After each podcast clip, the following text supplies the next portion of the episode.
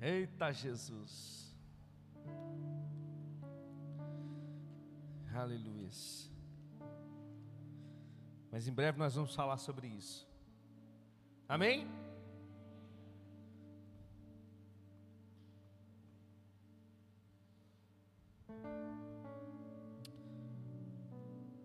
Aleluia. Abra sua Bíblia comigo.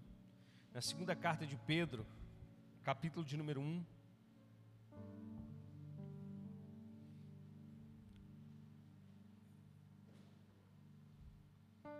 Você se orgulha de ser um cristão? Sim ou não?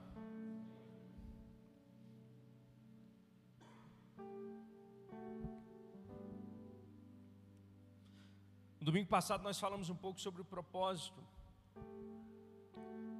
de Jesus em morrer naquela cruz, amém? Fazermos ou nos tornarmos semelhantes a Ele. Deus nos predestinou para isso, Romanos capítulo 8. Deus está nos transformando de glória em glória, conforme a imagem do seu Filho Jesus. E hoje nós somos filhos, mas quando Ele se manifestar, nós seremos como Ele. Então, expressar a vida de Deus, na realidade, é, é algo natural agora para os filhos de Deus, porque nós temos a natureza de Deus. Amém?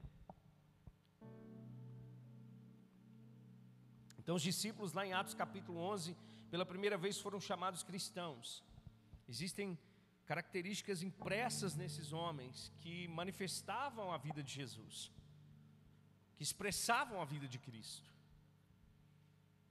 E nós precisamos resgatar essas coisas, precisamos voltar a viver essas realidades, dar testemunho de Jesus. Amém? Andar no sobrenatural, mas também ter uma fé prática no dia a dia, no cotidiano, nos nossos lares, na nossa casa, no nosso trabalho. É viver a fé sobrenatural, o poder de Deus, que todo cristão pode, porque tem uma autoridade sobre ele, o nome de Jesus, amém? Sabia disso? Você tem uma procuração, você tem uma autoridade que está sobre você e é o nome de Jesus.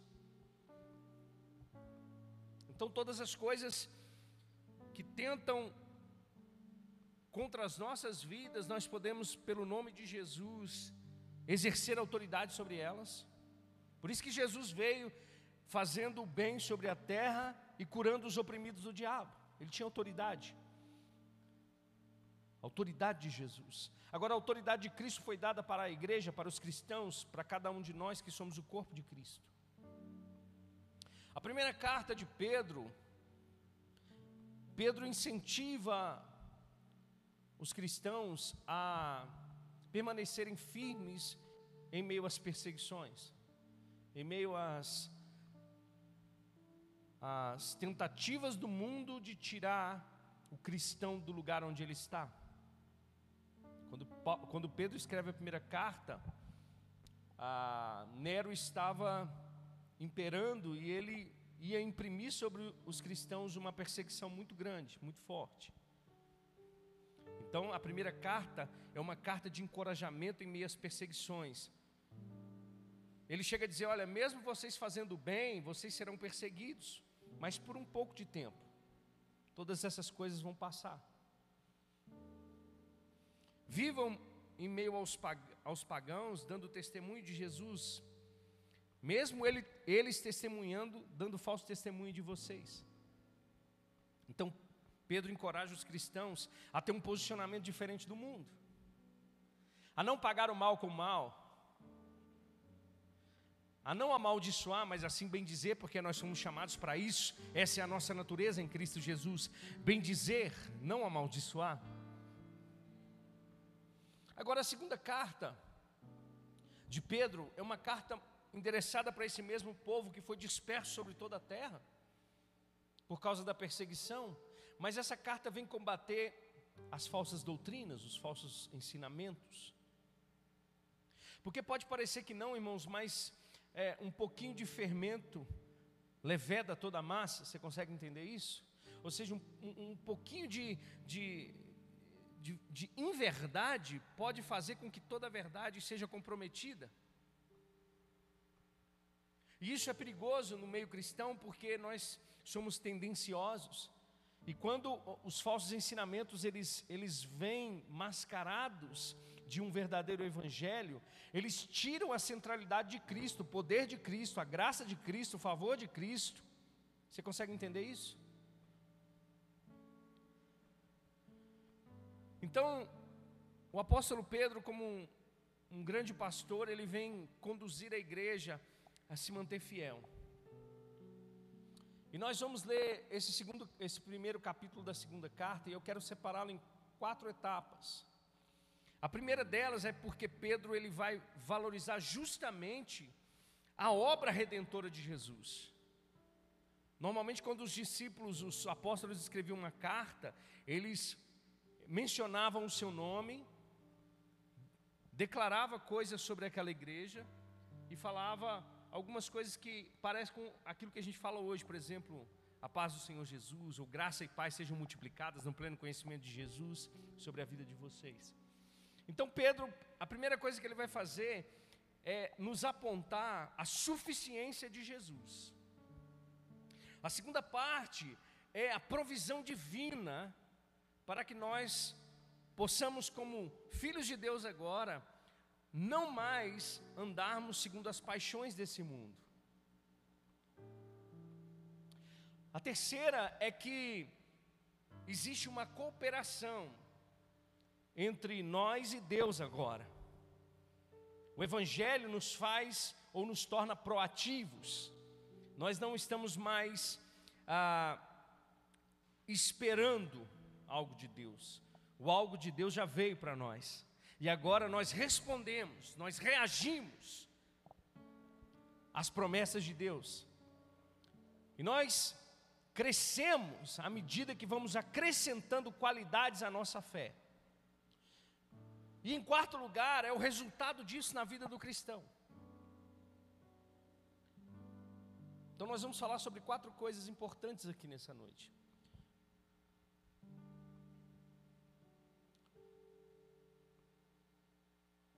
A vontade de Deus é que você cresça e amadureça. A vontade de Deus é que você tenha impresso em você o caráter de Cristo. Eu estava pensando sobre isso, eu falei, meu Deus, como é que pode? Só pode ser poder de Deus, uma pessoa completamente ah, é, com falta de caráter ser transformada. Isso não é uma coisa é, que vem por esforço, por esforço próprio, mas só pode ser poder de Deus. Paulo escrevendo aos Efésios, ele diz: Olha, aquele que, que mentia não minta mais, mas fale a verdade.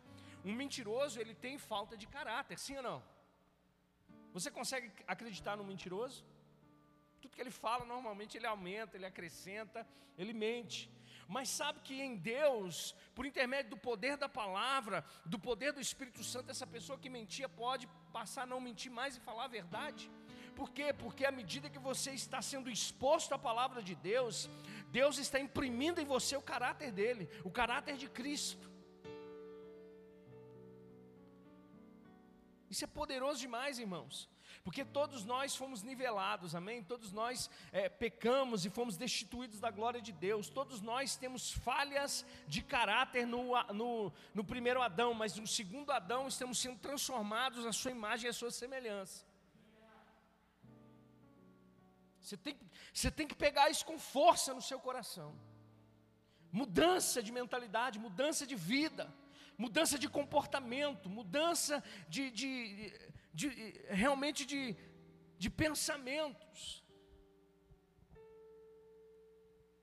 Nós acabamos de cantar sobre a, a, a, maravilhosa esperança que nós temos da vinda de Jesus. Mas enquanto ele não vem, Paulo escrevendo aos Filipenses diz que ele opera em nós o querer e o efetuar. E nesse mesmo verso ele diz que nós, como cristãos, precisamos desenvolver a nossa salvação. Como assim, pastor? Mas a salvação não é de graça? Sim, mas à medida que você entra em Jesus, à medida que você está em Cristo, agora Ele começa a operar o querer e o efetuar dele na sua vida, a partir da sua ação correspondente à Sua palavra. Tem pessoas que dizem assim: eu não consigo mudar. Você não consegue porque não quer?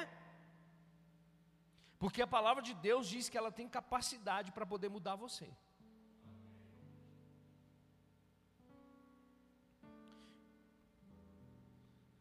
Então Pedro ele vai escrever a segunda carta e ele vai dizer o seguinte: olha só, abre comigo aí, segunda carta de Pedro.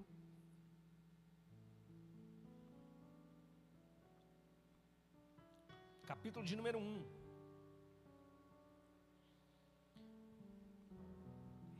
Eu já vou ministrar nessas etapas, amém? O verso 1 e 2, Pedro vai exaltar a obra de Cristo. Pedro ele vai enaltecer o sacrifício de Jesus, o autor e consumador da nossa fé. Ele diz: Simão Pedro, servo e apóstolo de Jesus Cristo, aqueles que, mediante a justiça de nosso Deus e Salvador Jesus Cristo, receberam conosco a fé igualmente valiosa. Graça e paz lhes sejam multiplicadas pelo pleno conhecimento de Deus e de Jesus Cristo, nosso Senhor. Então Pedro está começando a sua carta, enaltecendo o poder de Deus, enaltecendo o Evangelho, enaltecendo a, a obra consumada de Jesus Cristo na cruz, dizendo: olha, aqueles que mediante a justiça de Deus, de nosso Deus e Salvador Jesus Cristo, receberam conosco uma fé igualmente valiosa. Ele valoriza a fé em Jesus. Por que, que Pedro começa falando isso? Porque como eu disse para você, Pedro, ele vai combater os falsos ensinamentos. Aqui principalmente o gnosticismo, que faz com que o homem ele comece a ter pensamentos é, em si mesmos, ou no misticismo, dizendo: olha, para vocês alcançarem esse lugar, basta vocês mentalizarem, basta vocês somente pensarem, vocês não precisam fazer nada. Na realidade, não, a Bíblia está dizendo, irmãos, que a justiça de Deus em Cristo Jesus fez com que cada um de nós recebesse porção dessa fé valiosa. Diga assim: a minha fé, ela é valiosa.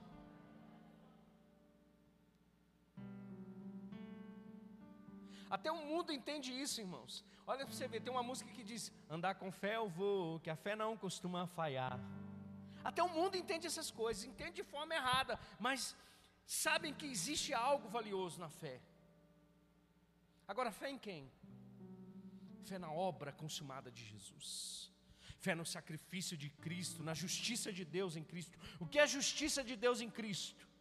É que em Cristo Jesus, o Filho de Deus, que veio a esse mundo sem culpa nenhuma, levou a nossa culpa no, seu, no, é, no nosso lugar, ou seja, ele sentou no banco dos réus. Jesus foi condenado no nosso lugar. Jesus foi amaldiçoado no nosso lugar. Jesus levou a culpa no nosso lugar. Para que por meio dele nos tornássemos a justiça de Deus. O que significa isso? Que agora nós, aqueles que éramos culpados, agora podemos adentrar é, na presença de Deus sem culpa nenhuma, sem condenação nenhuma, porque Jesus já pagou tudo por nós. Essa é a fé genuína, a fé valiosa, a fé que compreende que Ele é o autor, Ele é o início, autor da nossa fé, o início da nossa fé, o construtor da nossa fé e o consumador da nossa fé, aquele que mantém a nossa fé viva, aquele que mantém a nossa fé estabelecida, aquele que mantém a nossa fé firmada. Aleluia! Não são as nossas os nossos feitos, a nossa justiça própria, não são as nossas obras, mas é aquilo que Jesus Cristo fez por nós. E sabe o que é melhor, irmãos? Ele diz: olha, Pedro ele não se vangloria por ser um apóstolo. Ele diz: olha, essa mesma fé que vocês receberam é a que nós recebemos. Por isso que Jesus diz lá em João: Bem-aventurado aqueles que não viram, mas creram. Aleluias. Nós não andamos com Ele, irmãos, carne e sangue, mas nós cremos de todo o coração que Jesus Cristo é o Filho de Deus, que morreu pelos nossos pecados, mas ressuscitou para nossa redenção. Aleluia. Oh, aleluias. Isso tira de nós um peso, irmãos Porque aí quando a gente vai lá em Apocalipse e vê aquele que, que ele vem em breve, irmãos, e ele vai e ele vai dar a cada um, ele vai recompensar cada um segundo as suas obras. A gente pensa assim, meu Deus, por isso que eu tenho medo de Apocalipse, porque eu não faço nada que preste. Não é naquilo que você faz, mas é naquilo que ele fez por nós. À medida que você desenvolve uma consciência santificada do poder de Deus em você, você anda nas obras que ele criou desde antemão para que você andasse nelas. Tem muita gente que fala, nossa, é, é pesado servir a Deus. Não, não é, irmãos. Não é penoso, os mandamentos do Senhor não são penosos. O apóstolo João chega a escrever isso. Aleluia. Porque quando nós temos essa consciência de que Ele é o autor, de que Ele é o consumador, de que Ele é o centro, de que Jesus é de fato, irmãos, é, é o Filho de Deus encarnado.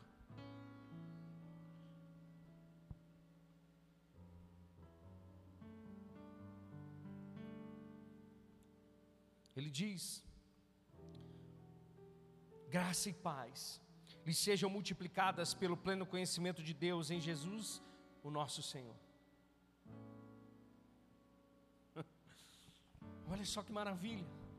À medida que você se aproxima de Deus, porque Hebreus vai dizer isso, né? Nós precisamos crer que Ele existe e que Ele é galardoador daqueles que o buscam. Sem fé é impossível agradar a Deus. À medida que nós nos aproximamos de Deus, graça é manifestada na nossa vida. E essa graça é a raiz e a paz é o fruto, é o resultado de nós entendermos essa graça em Jesus Cristo. Enquanto o mundo busca paz em tantos outros lugares, irmãos, ela está disponível pelo pleno conhecimento de Deus em nosso Senhor Jesus Cristo quer viver uma vida de paz, irmãos, em meio às tribulações, conheça Jesus. Por isso que Jesus andava em meio às tempestades e não temia, porque ele tinha paz. Por isso que Jesus, quando via um endemoniado, ele não ficava desesperado, angustiado, pensando o que fazer, ele simplesmente dava um, um comando de voz, irmãos, e os demônios saíam. Por isso que quando um leproso chegava diante de Jesus, se perguntava: se o Senhor quer, eu posso ser curado. Ele disse: sim, eu quero seja curado, e tocava nos leprosos, coisas que ninguém fazia, por quê? Porque graça estava sobre Jesus, e essa mesma graça, no pleno conhecimento dele, agora está disponível para mim e para você. E o resultado dessa graça, irmãos, é uma paz que excede todo entendimento, guardando a nossa mente e o nosso coração em Jesus Cristo. Amém. Aleluia. Você não precisa andar temeroso, você não precisa andar com medo, você não precisa andar angustiado, você não precisa andar aflito, porque existe uma paz, irmãos, que cobre o teu entendimento e o teu coração. À medida que você conhece, à medida que você se aprofunda no conhecimento de Deus em Jesus.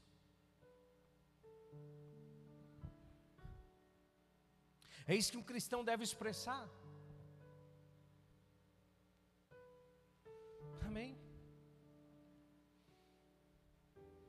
Vou dizer para você: muitas coisas vão tentar nos, nos, nos paralisar. Mas à medida que você firma a sua fé em Jesus, na sua obra, na sua palavra, à medida que você alimenta o seu espírito, algo nasce de dentro, irmãos. Teu interior. A Bíblia diz: fluirão rios de águas vivas. Oh, aleluia. Do nosso interior fluirão rios.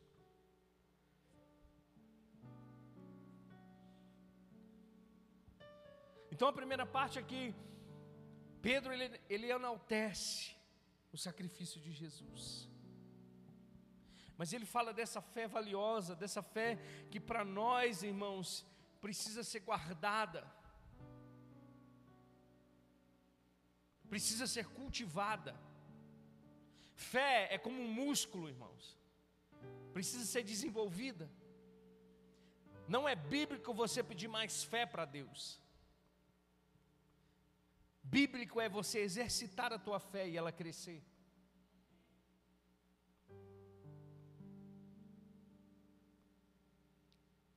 Amém?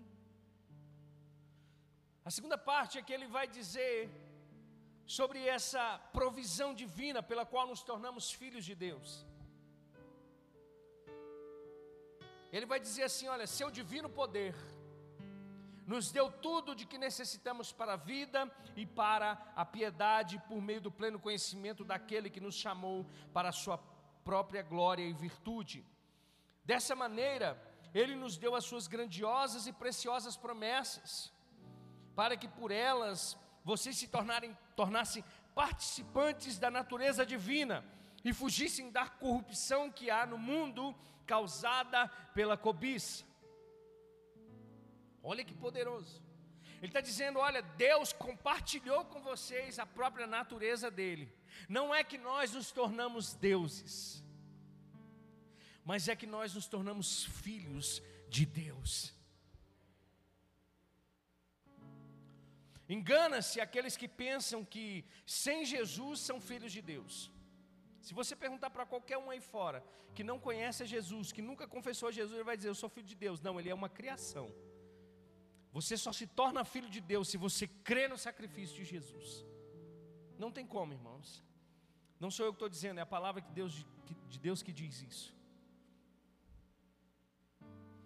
João capítulo 1 diz: Ele veio para os seus, mas os seus não, não os receberam. Mas todos quanto os lhe receberam, deu-lhes o poder de serem feitos filhos de Deus. Eu preciso receber pela fé tudo aquilo que Jesus Cristo fez por mim.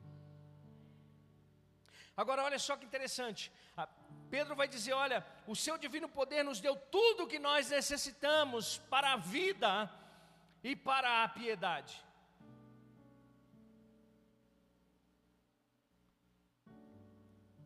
Nós agora temos a natureza de Deus.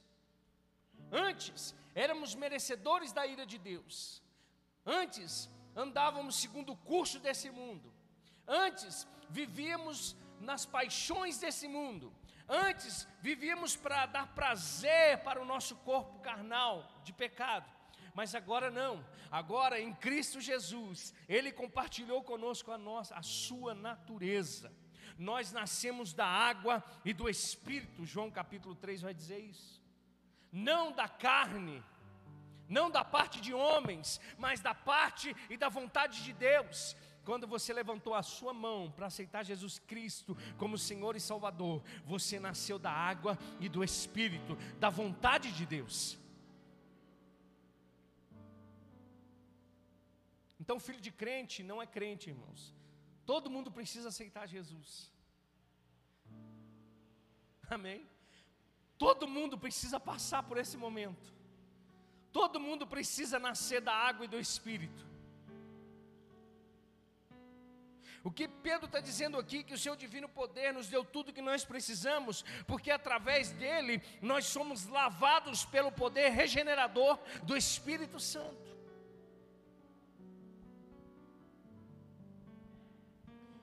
Nós acabamos de ler lá em Apocalipse que bem-aventurado aqueles que lavam as suas vestes. Quem está fazendo isso? O Espírito Santo de Deus. À medida que você se expõe à palavra, o Espírito Santo vem, irmãos, nos lavar.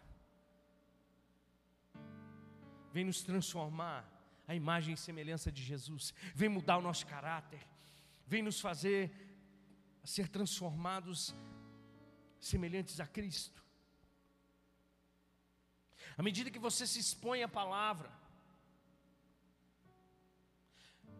né? não, é, não é sentir um arrepio por causa do louvor, mas é ser, é ser transformado.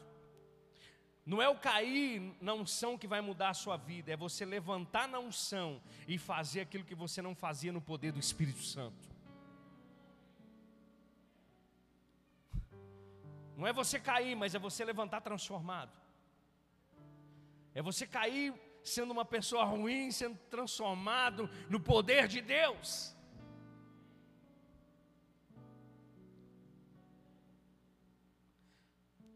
É a gente sendo um péssimo marido, caindo na unção e levantando como um bom marido agora, que honra a esposa, que honra o matrimônio.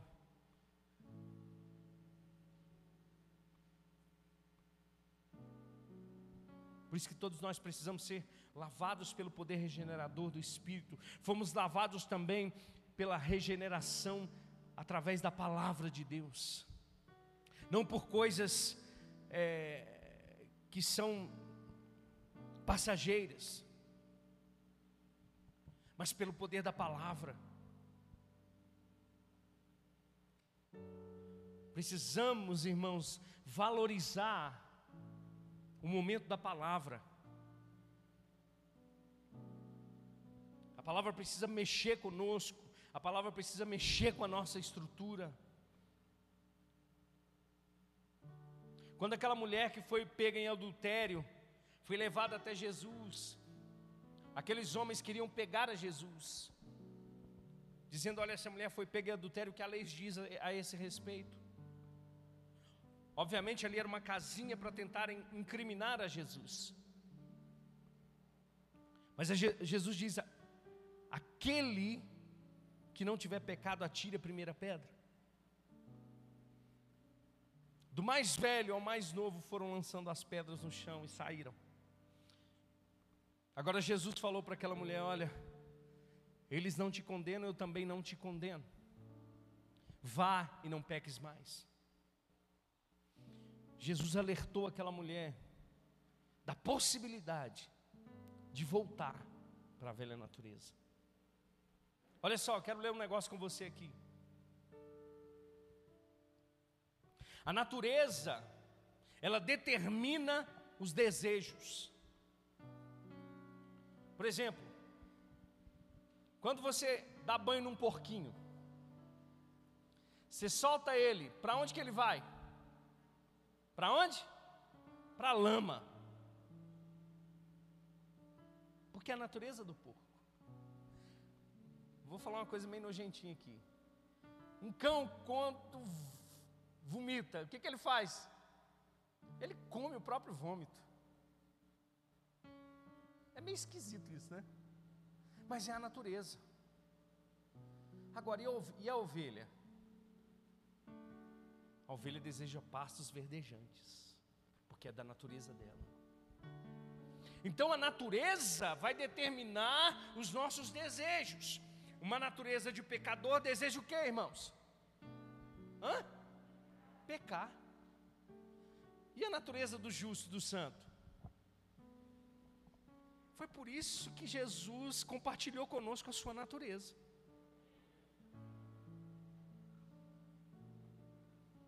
A natureza determina o comportamento. Olha para você ver que interessante. O que, que uma águia faz, irmãos? Voa. Golfinho faz o que? Nada. Né? Um pecador peca, um filho de Deus anda em, anda em santidade.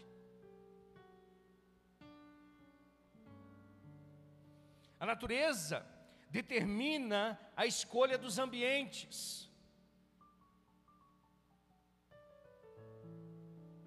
Os esquilos vão subir nas árvores, as topeiras vão fazer casinha debaixo da terra.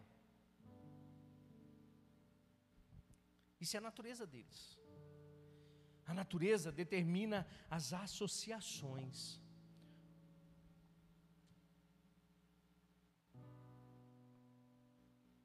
leões andam em bando, as ovelhas em rebanho. Por isso que Pedro está dizendo: olha, seu divino poder, o que, que é isso? Ele está agora compartilhando conosco a sua própria natureza. Qual que é a natureza de Deus, irmãos? Por isso que Pedro, escrevendo a primeira carta, ele diz: Sede santos, porque eu sou. A natureza de Deus é santidade então nós também fomos chamados para a santidade. Por isso que ele vai dizer: olha, seu divino poder nos deu tudo o que necessitamos para a vida e para a piedade, por meio do pleno conhecimento daquele que nos chamou para a sua própria glória e virtude. Dessa maneira, Ele nos deu as suas grandiosas e preciosas promessas, para que por meio delas nós nos tornássemos participantes da natureza divina. E tem um propósito para tudo isso, a fim de fugir da corrupção que há no mundo causada pela cobiça.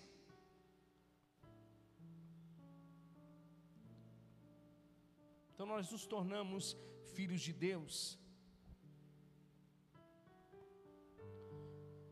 Próprio Senhor Jesus diz: Sejam vocês perfeitos, como o Pai Celestial de vocês é perfeito.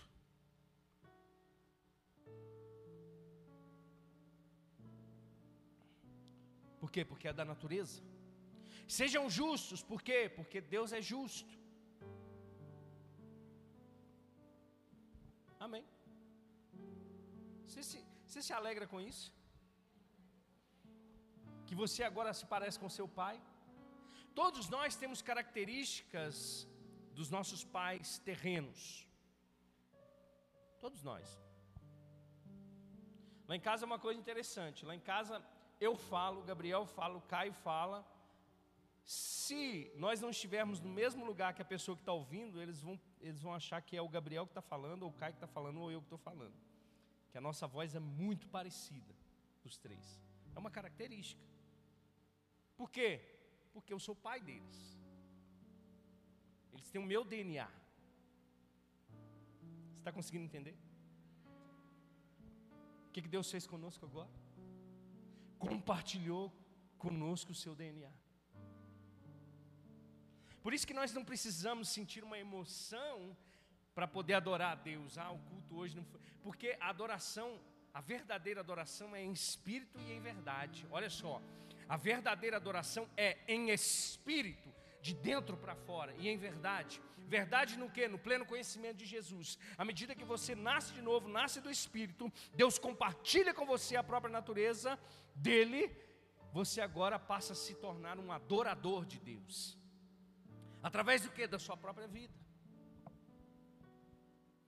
Não adianta nada você falar, eu vou para a igreja adorar a Deus e de segunda a sábado você é o próprio Satanás nas suas atitudes.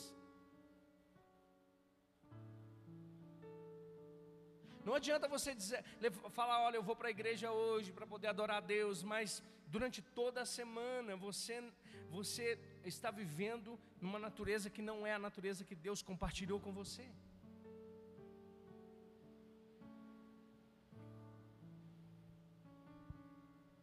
Não é, um, não é uma, um transe quando a gente entra dentro da igreja e fala, nossa, agora me transformei no, no crente Eduardo. Não. É perigoso a gente ficar pensando nessas coisas, irmãos. Nossa, eu vou fazer o seguinte, ó. Vou dobrar os meus joelhos aqui, vou orar, me consagrar aqui, porque o altar que eu estou subindo é santo. Mas de segunda a sábado o teu coração é poluído. Não é isso aqui, irmãos. Isso aqui, é, ó, isso aqui é madeira. Isso aqui, pega até fogo. Não, misericórdia, Jesus. Isso aqui, ó, isso aqui, ó, é só um, como é que chama? Um galpão. Deus não morreu na cruz para poder santificar um galpão. Põe a mão no seu coração. Diga aqui, ó. Jesus falou: não é aquilo que entra, mas é aquilo que sai da sua boca. Entende? Ele compartilhou comigo, com você agora a natureza dele. Então agora é normal, irmão, as pessoas. Deveria ser normal as pessoas verem Jesus em nós.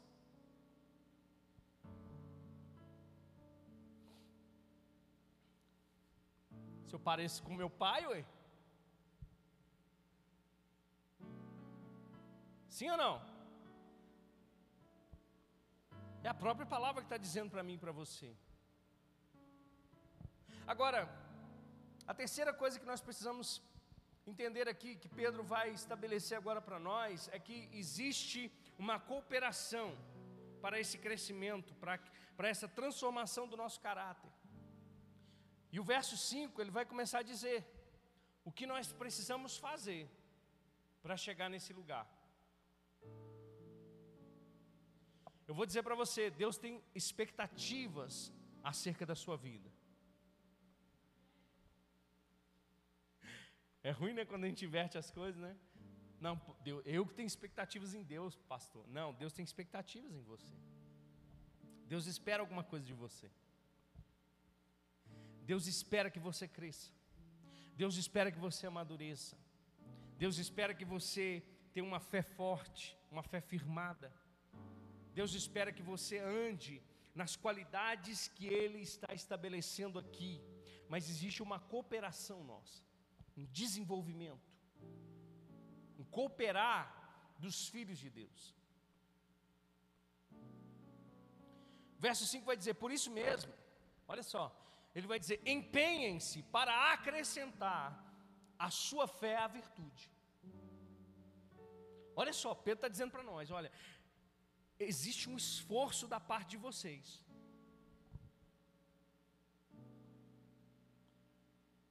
A gente olha pessoas de fé, a gente fala, meu Deus, como pode? Mas vai olhar a trajetória, vai olhar os, o, o, o, empenhar dessa pessoa, vai olhar as renúncias, vai olhar o, o aí eu não estou falando da religiosidade, irmãos, mas vai olhar a vida com Deus dessa pessoa. Por quê? Porque ela está fazendo alguma coisa. Ela está se empenhando em acrescentar a fé valiosa que Pedro disse lá no, no verso 2, às virtudes. Virtude é uma qualidade. Amém? É uma qualidade. Virtude também pode ser considerado poder. A Bíblia diz que aquela mulher do fluxo de sangue tocou em Jesus e saiu dele virtude e saiu dele poder. Mas a palavra virtude também pode significar para nós excelência do caráter de Cristo. Olha só. Por isso que a gente precisa ser um povo de excelência. Por isso que a gente não pode fazer as coisas de qualquer maneira.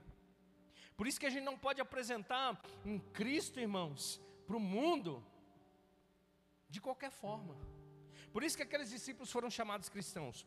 Foram perseguidos, mas não desamparados, não desanimados. Continuaram firmes na fé em Jesus Cristo. Fazendo o quê?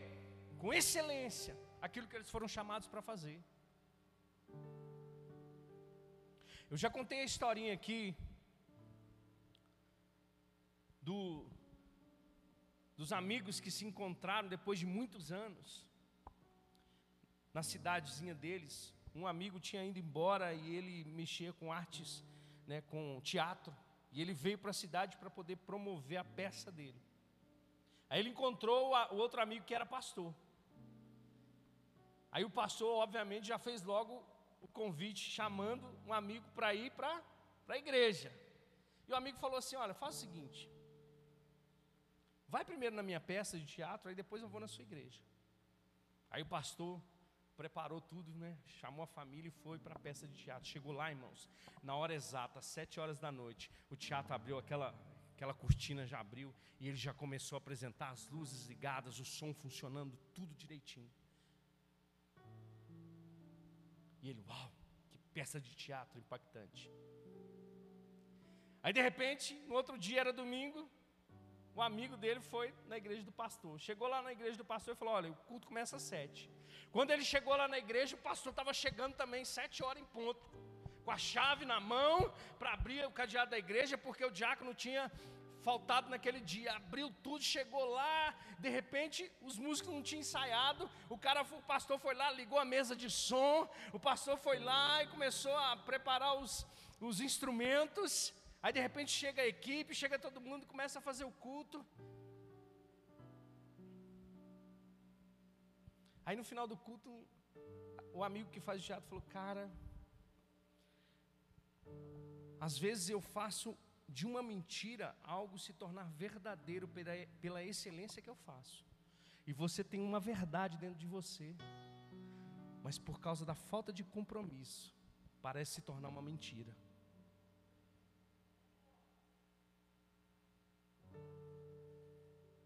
Como é que a gente vai apresentar Jesus assim?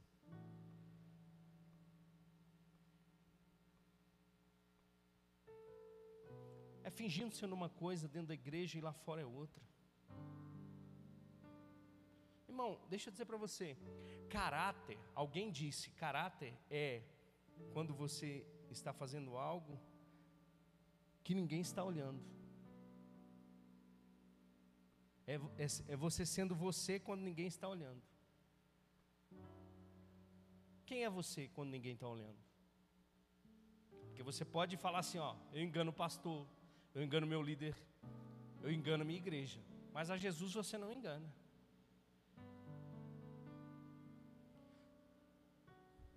Naquele grande dia ele vai dizer: Apartai-vos de mim, porque eu não vos conheço. Então a gente precisa acrescentar à nossa fé a virtude, a excelência do caráter de Cristo em nossa vida. É não aceitar as coisas só porque não tem ninguém olhando.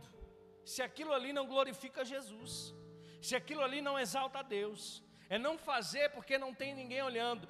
Se não tem ninguém olhando, eu sei eu sou habitação de Deus e do Espírito Santo, Ele está comigo.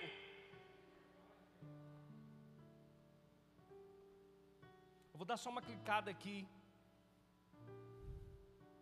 Não, irmão, acrescente a sua fé a virtude.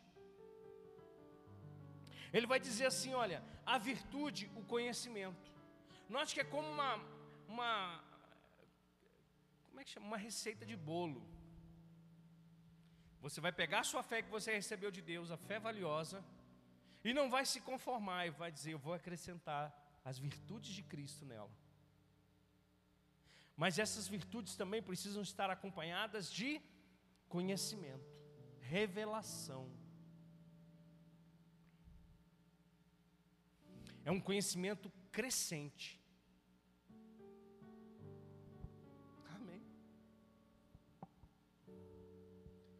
é um desenvolvimento do nosso conhecimento em Jesus.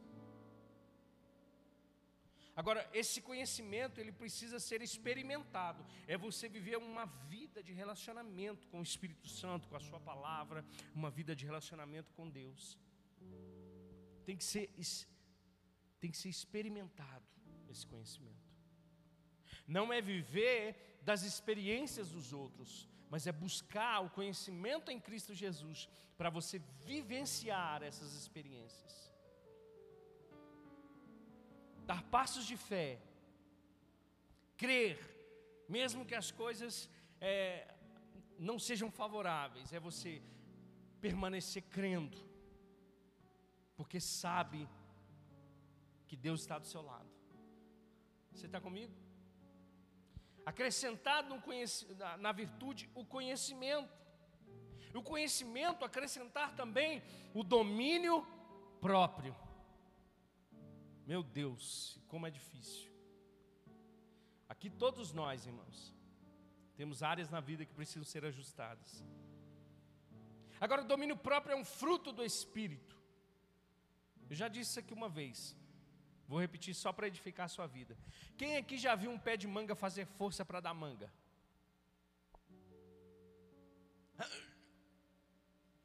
Ah, nasceu uma manga. Não, é a natureza. Você vai lançar semente, ela vai brotar, vai germinar, vai crescer e vai frutificar. Fruto do Espírito é isso. É exercer o domínio próprio exercer domínio sobre as, sobre as lutas internas que nós temos. Tá bom? Exercer domínio próprio sobre as lutas internas que cada um de nós tem, os temores internos que cada um de nós tem, os medos internos, as fragilidades, aquilo que nos angustia internamente. Para isso serve o domínio próprio. À medida que você conhece Jesus, à medida que você recebe da natureza dele, ele parte com você também o domínio próprio. Para você ter autocontrole. O que vai determinar mais a nossa vida não são as nossas ações, mas são as nossas reações. É quando nós reagimos é que demonstramos de fato aquilo que nós estamos vivenciando, experimentando, crendo. Amém? Não é quando você. Porque a ação ela pode ser é, premeditada, agora a reação não. É nesse momento, irmãos, que o fruto do Espírito é manifestado na nossa. Na nossa vida. São qualidades que Deus estabeleceu para que nós empenhássemos em vivê-las, para manifestar a glória de Deus. Agora ele vai dizer, ao domínio próprio, a perseverança. O que é a perseverança? A perseverança é a paciência em meio às tribulações, aquilo que está do lado de fora, já não é mais aquilo que está do lado de dentro, mas são aquilo que está nos fazendo reagir do lado de fora. Perseverança é a paciência em poder suportar as tribulações, em poder suportar as dificuldades, em poder suportar as aflições. Em meio à perseverança, tem também a piedade. Piedade. Todo cristão, irmãos, precisa viver a piedade. Todo cristão que tem um relacionamento com Deus, ele é piedoso. Ele não vive somente por causa das suas vontades. Mas ele às vezes até muitas das vezes ele se sacrifica pelo, pelo outro. Sabe aquele negócio do eu, eu, eu? Do egocentrismo? Sai para entrar numa vida de piedade.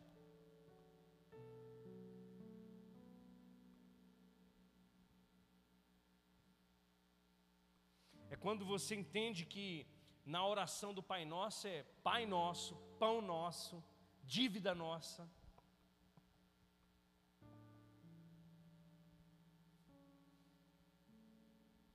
À medida que você está andando nessas qualidades, você está. Olha só que interessante. À medida que você percebe que você anda nessas qualidades, você está acrescentando a sua fé. Sabe aquele negócio? É você passa de repente num sinal de trânsito e vê lá e o Espírito Santo te toca e fala: tira o que você tem no bolso e oferta na vida desse, desse menino que está vendendo bala. Compra tudo dele, mas não pega nada dele. Alguém já teve esse tipo de experiência aqui? Não. Jesus, misericórdia, Deus. Sangue de Jesus, irmãos. Teve uma vez que Deus me pegou, irmãos porque eu estava muito revoltado. Eu falava assim: eu não vou dar. Eu, a gente para no sinal, a gente vai dar dinheiro para esses, esses caras aí, eles vão é, beber e vão, e vão fazer coisa errada. Aí o Espírito Santo falou assim: você faz, não é porque por causa deles, mas é por causa de mim, por causa da minha natureza em você. Eu vou prestar conta da, da minha revelação, eu vou prestar conta daquilo que eu sei diante de Deus. Eles vão prestar conta diante da revelação deles. Jesus falou que nós teríamos, nós teríamos os pobres até. A Bíblia nos incentiva a dar esmolas. A Bíblia nos incentiva a, a, a, a manifestar essa graça na piedade sobre a vida daqueles que necessitam, independente daquilo que eles fizeram. Por quê? Porque se você anda com Deus, Deus sempre vai colocar alguém. Eu vou dizer, eu vou dizer que se você está andando com Deus, irmãos, Ele sempre vai colocar alguns assim na sua frente. Por isso que ele diz: Olha, eu tive fome e me deste de comer, eu tive sede e me deste de beber. Estava doente e vocês foram me visitar. É nessa, é nessa hora que nós manifestamos a nossa piedade. Quem anda com Deus é piedoso. Foi até isso que apareceu lá no vídeo, né? Teresa de Calcutá, irmãos. O que, que ela fez? Serviu os pobres, os miseráveis. E o que, que a gente está fazendo? E a gente quer andar no poder.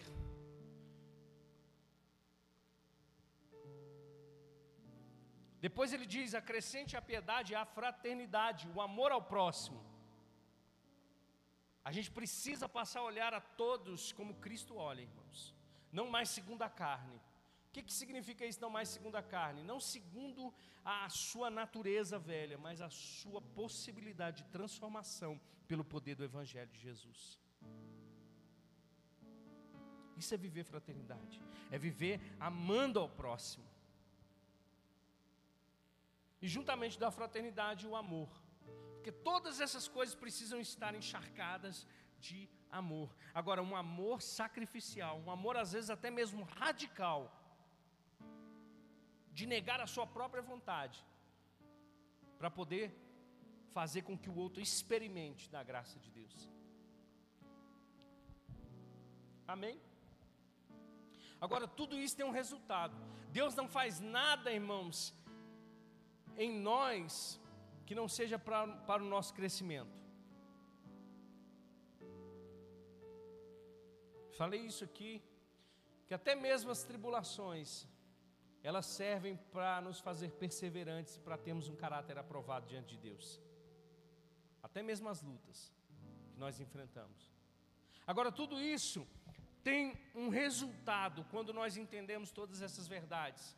Quando nós estamos movimentando a nossa fé com essas qualidades, quando nós estamos é, esforçando para viver isso, não é um esforço religioso, para ficar fazendo comparação, mas é um, um esforço necessário para o crescimento e maturidade de todo cristão.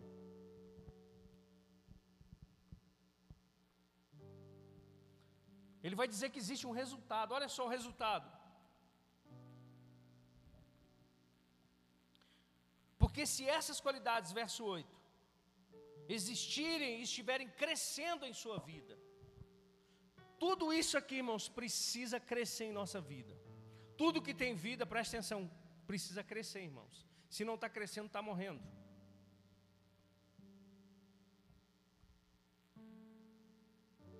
A gente precisa ter fome dessas coisas. Amém? A gente precisa desejar essas coisas. Ele vai dizer: olha, porque se essas qualidades existirem e estiverem crescendo em sua vida, elas impedirão que vocês, no pleno conhecimento de nosso Senhor Jesus Cristo, sejam inoperantes e improdutivos.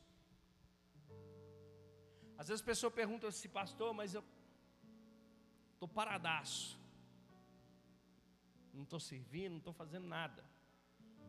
Talvez seja por causa disso. Talvez seja porque você não está movimentando a sua fé. Talvez seja porque você não está acrescentando qualidades à tua fé. Porque a Bíblia está dizendo para mim e para você: se essas coisas estiverem crescendo em nós, irmãos, nós não seremos improdutivos, nós seremos frutíferos. Não tem como estar na videira e não dar fruto, irmãos.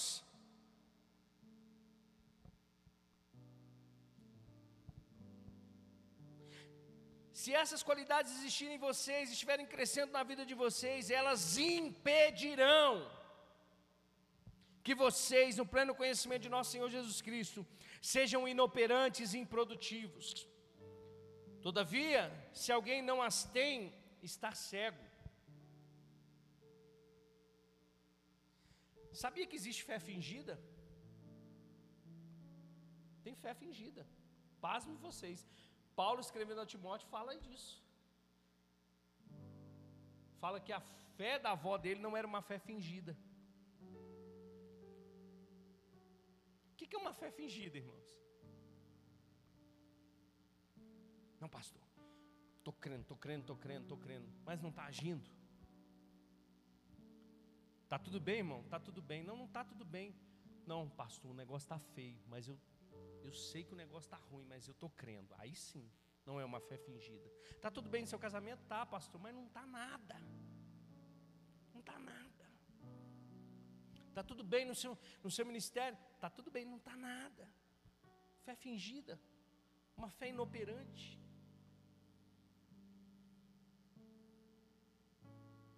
Se tem coisa errada, precisa ajustar.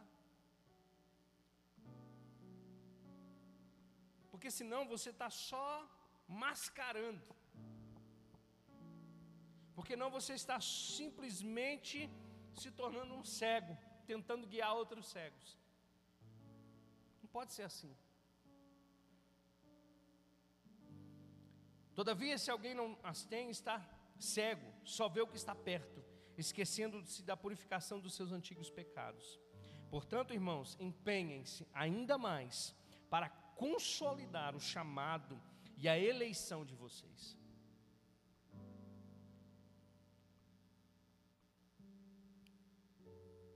Irmãos, isso.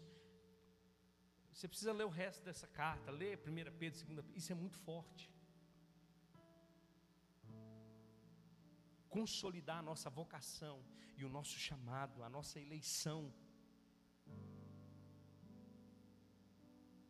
Eu, eu, vou, eu vou falar uma coisa particular minha, talvez você não creia, creia dessa forma. Eu creio que o homem pode perder a sua salvação. Eu creio.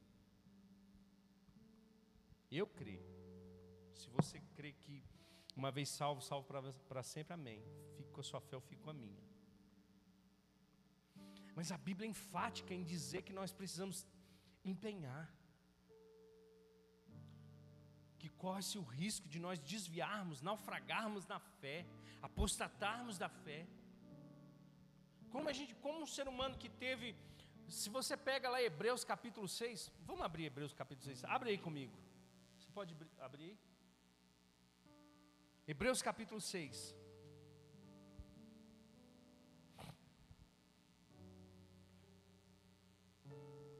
Olha só, portanto, deixemos os ensinos elementares a respeito de Cristo e avancemos para a maturidade, crescimento, sem lançar novamente o fundamento do arrependimento de atos que conduzem à morte, da fé em Deus, da instrução a respeito de batismos, da imposição de mãos, da ressurreição dos mortos, do juízo eterno. Assim faremos se Deus permitir. Ora, para aqueles que uma vez foram iluminados, provaram o dom celestial, tornaram-se participantes do Espírito Santo, experimentaram a bondade da palavra de Deus e os poderes da era que hão de vir, e caíram. É impossível que sejam reconduzidos ao arrependimento, pois para si mesmos estão crucificando de novo o Filho de Deus, sujeitando-o à desonra pública. Se isso aí não é apostatar da fé, se isso aí não é perder a salvação, nada mais é. Por quê? Porque precisamos estar com a nossa fé em movimento, acrescentando a virtude, a virtude o conhecimento, o conhecimento o domínio próprio, o domínio próprio a perseverança, a perseverança e assim sucessivamente, irmãos, a fraternidade, a piedade, o amor, porque todas essas qualidades crescendo e estando em nós, nós não seremos inoperantes e improdutivos.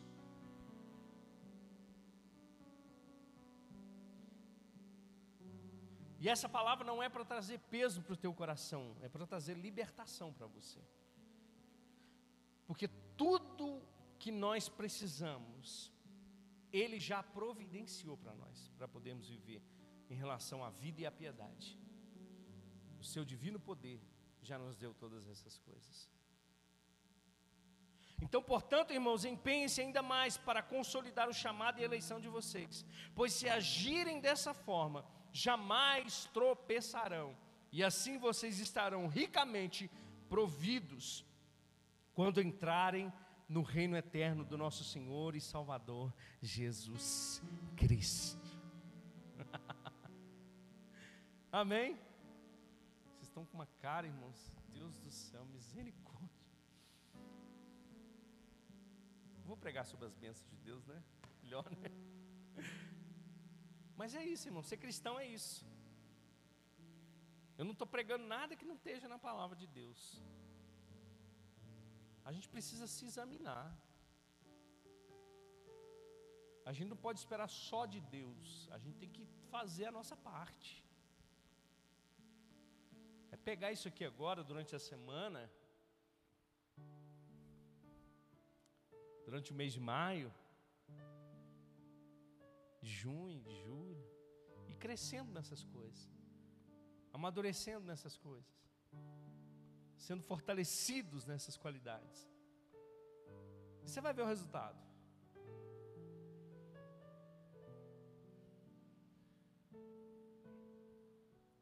Você nunca mais vai falar assim: ah, pastor, estou meio desanimado.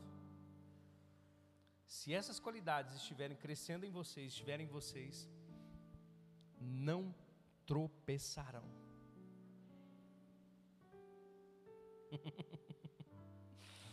Amém? Fica de pé comigo. Aleluia. Irmãos, an antes só de terminar,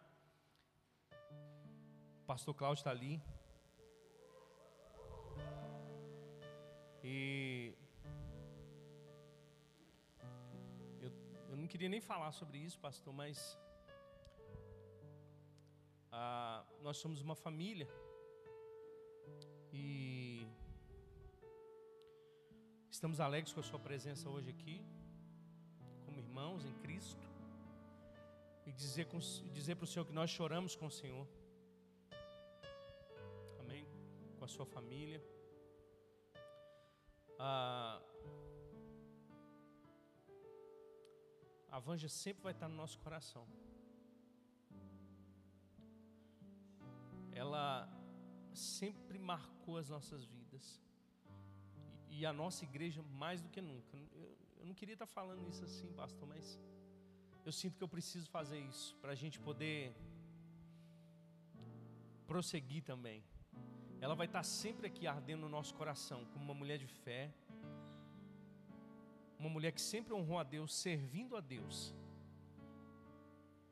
Mas nós não podemos esquecer do Senhor também, e o Senhor faz parte da nossa família. Ela agora está desfrutando da alegria da vida eterna com Jesus. Nós estamos aqui ainda, mas eu quero dizer para o Senhor que enquanto nós estivermos aqui, conte conosco.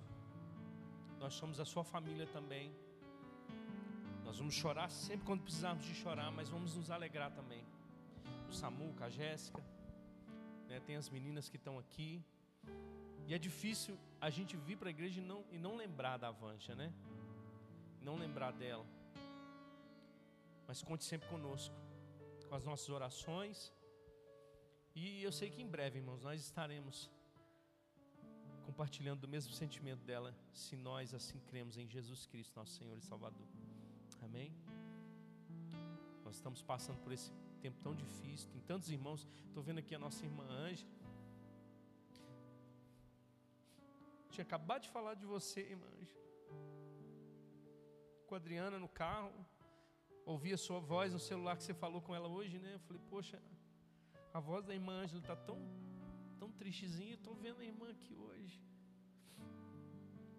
Está passando por um momento tão difícil também, mas nós estamos crendo na provisão de Deus sobre a tua vida. Em nome de Jesus, amém. Amo você, viu? Amo o irmão Luiz que está aqui também. Vocês fazem muita falta aqui para nós. Que Jesus possa manifestar o poder de Deus sobre a sua vida, tá, Ângela? Em nome de Jesus. Tem tantos irmãos que não estão aqui hoje, irmãos, por causa dessa, dessa pandemia. Mas vamos nutrir esse sentimento, amém? De amor, de, de graça sobre a vida dos nossos irmãos. Põe a mão no seu coração, vamos orar. Senhor Jesus, nós te damos graças nessa noite, te agradecemos pela tua palavra. Ó Deus, que nós possamos acrescentar essas qualidades que nós aprendemos nessa noite, a nossa fé, para sermos produtivos para o Senhor, para manifestarmos a tua glória, o teu louvor, Jesus.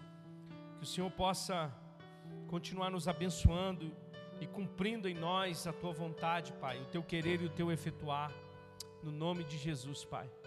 Obrigado, Deus, pela vida dos meus irmãos que estão aqui nessa noite e aquilo que eu fui incapaz, Pai, de de passar para os meus irmãos, que o teu Espírito Santo possa conduzi-los nessa verdade, em nome de Jesus. Amém, meus irmãos? Hoje é culto de primícia também. Se você esqueceu sua primícia, por favor, traga durante a semana, traga no culto de quinta, no culto de domingo, não tem problema.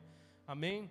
Vamos fazer as cestas básicas que nós precisamos. Nós estamos aí com um trabalho aí que nós vamos levantar um trabalho social aqui na nossa igreja muito forte, eu creio em nome de Jesus, amém? E você é participante disso, amém? Glória a Deus, irmãos.